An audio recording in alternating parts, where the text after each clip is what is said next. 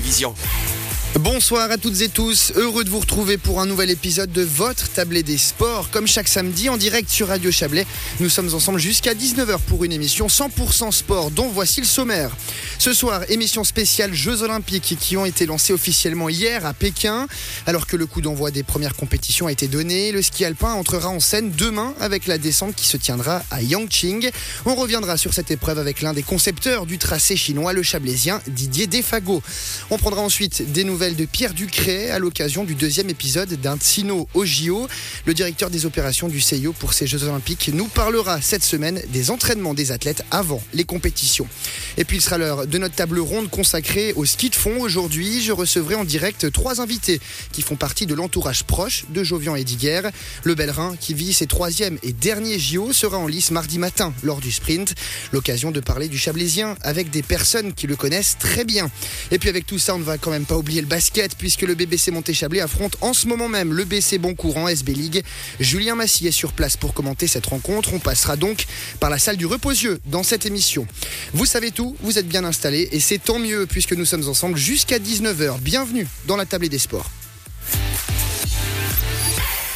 Bonsoir Ludovic, ça va Bonsoir mon cher Philippe, et oui, bien Ouais. et vous-même Ouais, ouais, très très bien. Et là j'ai vu qu'on va commencer avec un, un sport de saison, hein, avec les fortes chutes de neige qu'ils annoncent. Eh oui. On va commencer cette émission spéciale Jeux Olympiques avec du ski alpin. Et oui Philippe, si dans certaines épreuves euh, la compétition bat son plein depuis le milieu de la semaine déjà, notamment en curling ou encore en hockey sur glace, la cérémonie d'ouverture a officiellement lancé ses Olympiades hier soir depuis le nid d'oiseau de Pékin. C'est donc parti pour deux semaines de sport et d'émotion et les premières médailles helvètes pourraient déjà tomber demain du côté de Yangqing. En effet, la descente masculine, la course reine, est au programme cette nuit dès 4h du matin heure suisse. Parmi les favoris, on retrouve Beat Feutz ou encore Marco Odermatt. Si le Bernois court toujours après un titre olympique, le seul qui manque à son palmarès, Marco Odermatt dispute pour sa part ses premiers JO. Mais le Nilvaldien fait déjà partie des favoris. Après les entraînements, que retient-il de cette piste olympique? La réponse de Marco Odermatt. La piste est très jolie, c'est un peu différent comme les, autres pistes en Europe, mais aussi la neige est un peu différente, mais je pense que c'est très belle pour skier. La neige est plus ou moins facile et la, piste est toujours un peu de la mur et beaucoup de vitesse trois très jolis de jumps. Alors comme ça, c'est une très belle descente. Et sur un tracé qui n'a jamais été emprunté par les spécialistes de Coupe du Monde, tous les favoris ont une carte à jouer. Mais dans ce contexte particulier, plusieurs athlètes ont fait part de leur réticence. C'est notamment le cas de Beat Feutz qui a laissé entendre que sa priorité cette saison avait plutôt été misée sur les classiques de Wengen et de Kitzbühel. Mais si le Bernois a fait le déplacement en Chine, ce n'est pas pour faire de la figuration. Les précisions de Beat Feutz. wenn ich nicht angreifen dann. Si je ne voulais pas tout donner, je ne serais pas assis là, devant vous, à répondre à vos questions. Évidemment que je vais aller à fond et attaquer. Ça fait de toute façon partie de moi. J'ai envie de participer à cette compétition et d'essayer d'aller chercher ce titre olympique, c'est sûr. Mais c'est une course d'un jour, beaucoup de facteurs entrent en ligne de compte. Durant les quatre dernières années, j'ai souvent montré que je pouvais répondre présent le jour J. Mais bon, on ne sait jamais. Et je le répète, c'est une nouvelle piste pour tout le monde que nous n'avons jamais Donc ce sera un peu spécial. Mais il est évident que je vais tout donner. Les ambitions et la motivation sont donc au beau fixe dans les rangs helvètes, mais il ressort tout de même une certaine appréhension en lien avec le tracé de Yangqing. On vous le disait plus tôt, le parcours sera nouveau pour l'ensemble des athlètes engagés lors de cette première épreuve de vitesse des JO.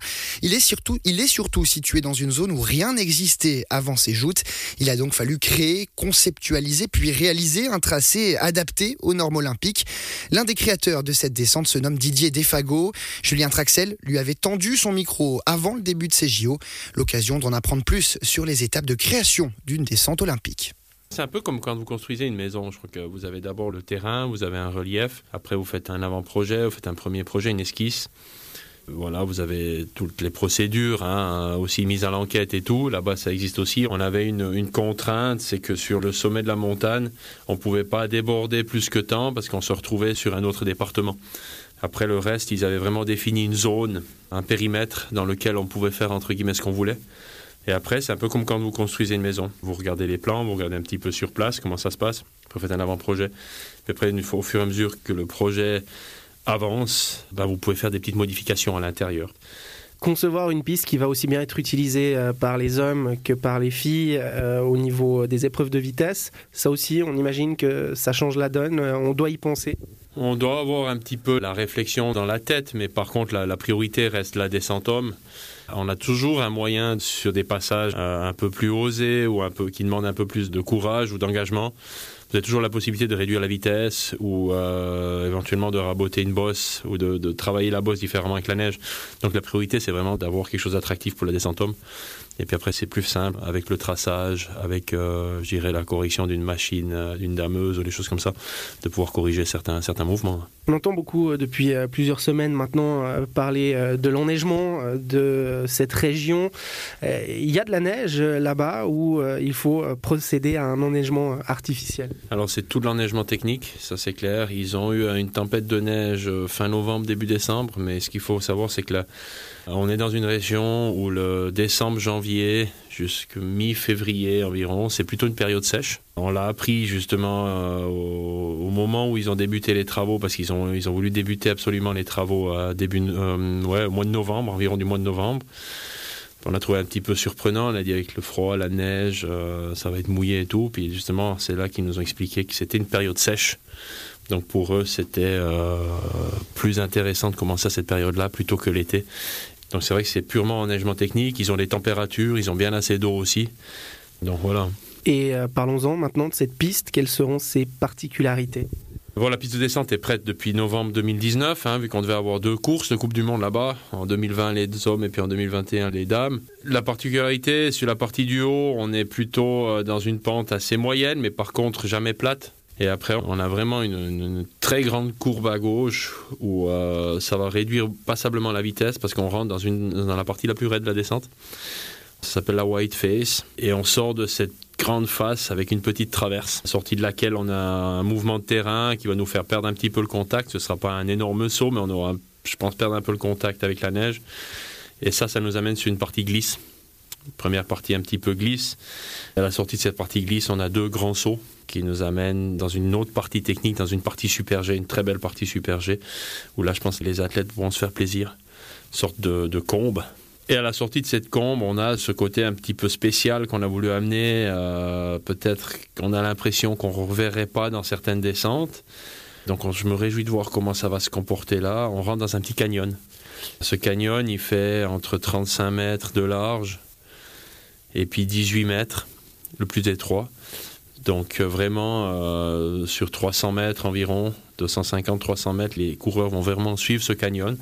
Et après, il s'élargit un petit peu vers la fin avant d'arriver sur un saut final et de passer la ligne d'arrivée après 3 km de course. Voilà pour cet entretien avec Didier Desfago, l'un des concepteurs du tracé de cette descente. On le rappelle, la course Rennes fera office de première épreuve de vitesse dans ces JO. Beat Feutz, Marco Odermatt, Nils Hintermann et Stéphane Rogentin seront au départ d'une course qui débutera cette nuit à 4 heures, heure suisse. Je vous propose de marquer une course, une course, une courte, je vais y arriver, une courte pause musicale et on se retrouve d'ici quelques minutes. À tout de suite.